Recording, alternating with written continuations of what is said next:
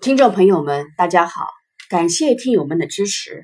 我的专辑自上线以来取得不俗的成绩，我所分享的音频节目都是我自己的原创作品。大家还可以通过微信公众号和今日头条同供应链管理 SCM 找到我，阅读我的原创文章。好，今天我给大家分享的是一个案例：亚马逊和它的智能仓储管理。提到仓储管理，我们不得不提亮眼的 Amazon 亚马逊公司。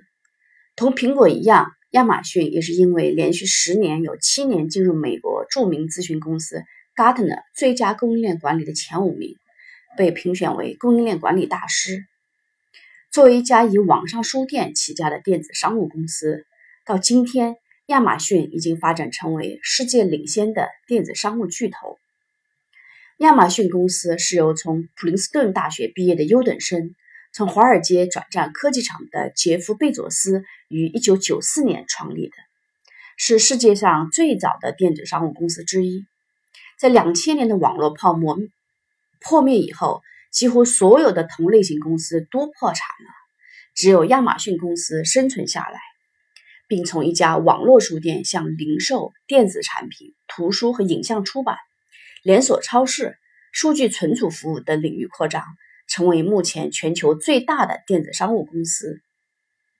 聚焦于客户是亚马逊的经营哲学，客户至上、勇于创新、卓越运营、长线思维是亚马逊的基本宗旨。Amazon 知道他的客户总是喜欢价格更便宜、选择更多样、交付更快速。所以，过去二十多年来，聚焦于客户，以客户为中心，为客户提供更好的服务和持续创新，是亚马逊成功的关键。今年五月以来，亚马逊市值已超过七千亿美金，紧追苹果，成为全球市值第二大公司。其仓储管理可圈可点。一，亚马逊向全球三亿用户提供服务。某些商品在某些国家甚至可以在两小时内完成交付。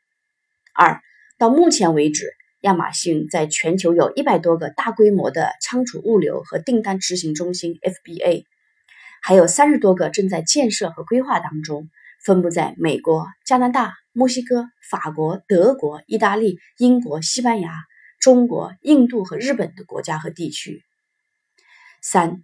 亚马逊的库存和存货虽然是混乱和随机存放，但是可以通过巴扣的条码管理系统自动收货、挑选和发货，且精准的找到商品和商品的存放位置。四，通过智能仓储管理系统，可以多订单同时执行，并通过系统设计出最高效的路线，消除了人工和时间的浪费。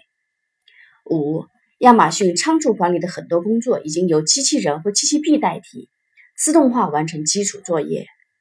六，亚马逊在全球已经开始使用并运行了十多万台移动机器人。七，亚马逊开创了无人机运货的先河。八，亚马逊还借助出租车进行货物运输和交付。九，亚马逊的快递员交货甚至可以送到客户车辆的后备箱中。亚马逊的智能仓储物流系统运用大数据技术和人工智能技术，自动化检索商品、挑选商品、包装商品，实时监控，数据可视化。在机器人的帮助下，亚马逊这个高仓储物流成本、低利润行业的公司，极大的提高了工作效率。七乘二十四小时的工作时间，既降低了对人的依赖，也降低了运营成本。亚马逊的库存管理能力。订单执行能力、订单交付能力以及运输配送的准确性，为业界树立了一个成功运营的标杆。传统上需要大量劳动力的运输和仓库管理工作，尤其是低技能、重复性的工作，在不久的将来必定会通过自动化和机器人来替代。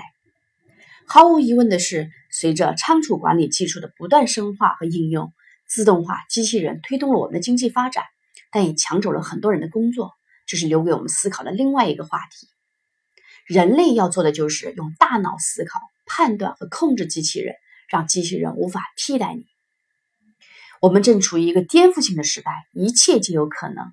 三百六十行，每行每业都有机会迅速改变世界，改变原有的商业模式和运营系统。许多曾经由人类亲手完成的职能正在由机器人进行。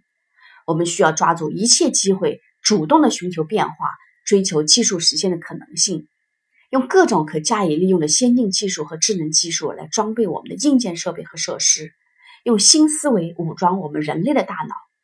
否则，很有可能五年以后、十年以后找不到我们自己的位置和价值。中国拥有全世界最大的市场。